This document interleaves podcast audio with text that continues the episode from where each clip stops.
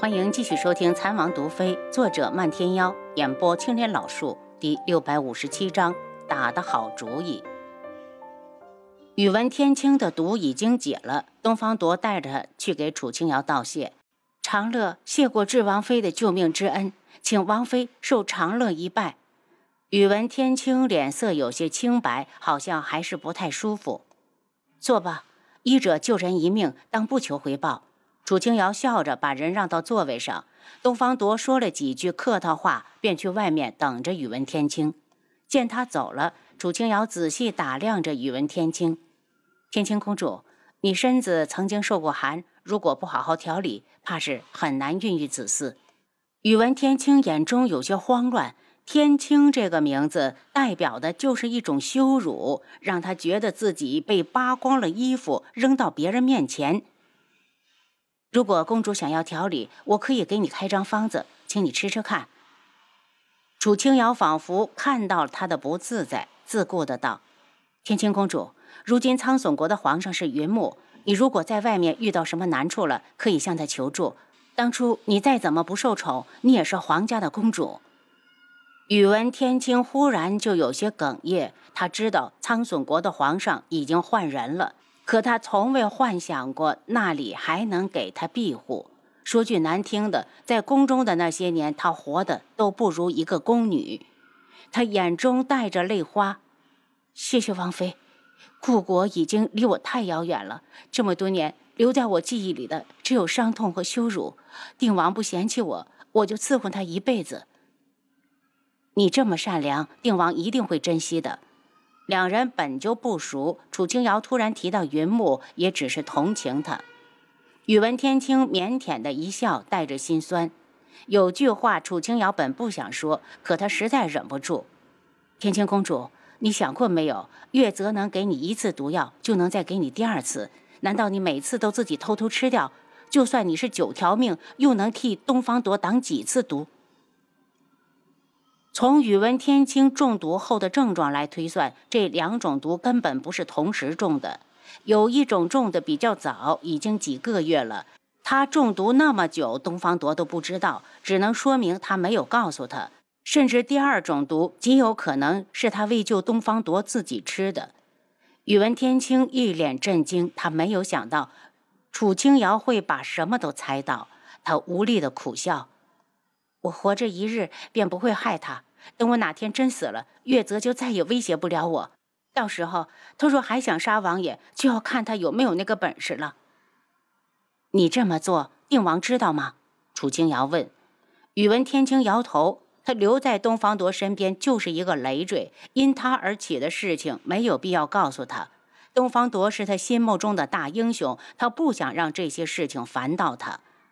他对着楚清瑶施了一礼。王妃，长乐还想麻烦王妃帮我调理一下身子。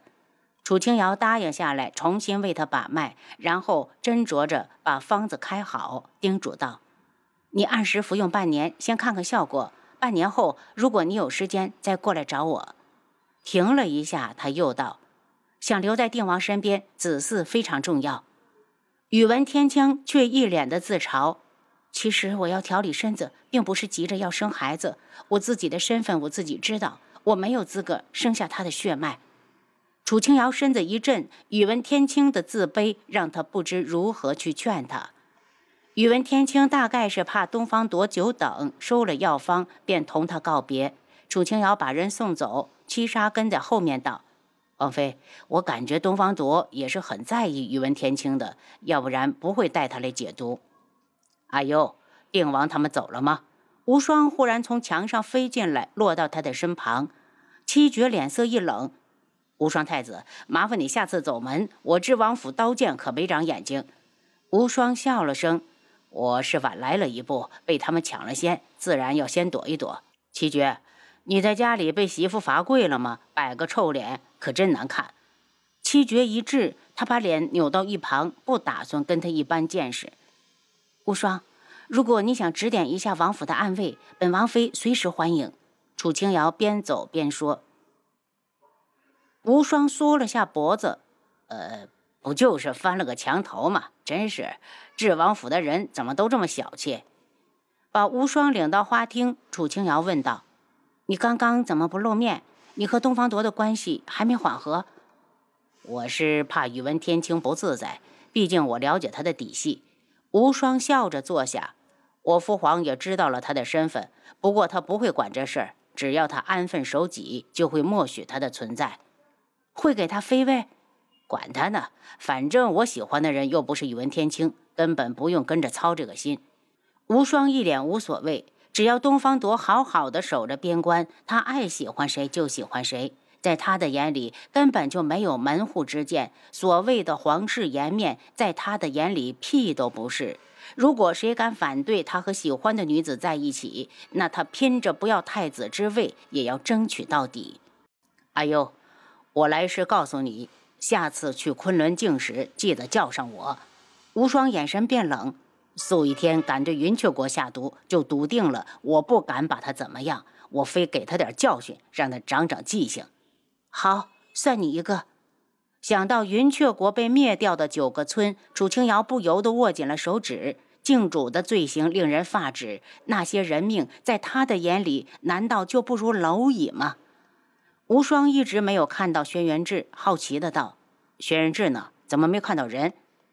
他闭关练功去了。楚清瑶眼中露出一抹温柔，好些天没见到他了，不知道他练得怎么样了。无双打趣道。连智王都这么上进，我也不能落后于人啊！回去之后，我也得努力了。那你加油！楚清瑶鼓励他。你和云离怎么样了？呃，云离很好，我也很好。无双故意神秘的笑着，他已经看开了。阿优是他要放在心底里一辈子的女人，而云离才是那个接近烟火气息、能陪他走下去的女子。你打算什么时候回去？楚清瑶问：“明天定王他们走，我就跟着。”无双道：“药材种子已经种下了，我得回去看看。万一耽误了秋天的收成，就麻烦了。真是没想到，一门竟然连药材也不卖了。”看着他的模样，似乎还挺委屈。楚清瑶白了他一眼：“你要是想买，就多攒点钱，没准儿今年的一门大会又会如期举行。”无双急忙摆手。我们九月国的药材都用不了，为什么还要花高价去买一门的东西给靖主送钱？楚清瑶蹙眉道：“如果今年真有一门大会，总不能各国都不去吧？那样太明显了。”无双也觉着这是个问题，不过离一门大会召开的日子还远着呢，现在想这些太早了。他道：“走一步看一步，到时候再说。”东方铎为感谢楚清瑶，临走之前给智王府置办了一份丰厚的大礼，同时也给皇上送了一份。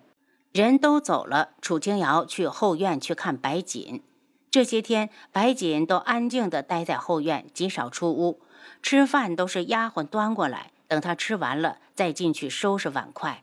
见他进来，白锦勉强地挤出一丝笑容：“弟妹，你不用担心我，我很好。”黄姐，明日我们出去逛逛吧，正好散散心，还可以买点喜欢的东西。楚清瑶怕他在屋里憋坏了，便想着带他出去走走。弟妹，我再住两天就走了。白锦不想出去。黄姐想去哪儿？我让安卫护送你过去。天穹今年还是不肯种药材吗？白锦蹙着眉头，既然不种，我就随便走走，然后回去帮着师傅种药材。弟妹，我没你想的那么废物。因为这一件事，我永远也站不起来了。我知道通屋回昆仑镜了，他总有一天再出来的时候，我等他。听到白锦这么说，楚清瑶放心了不少。黄姐，你不想出去，我们就不去。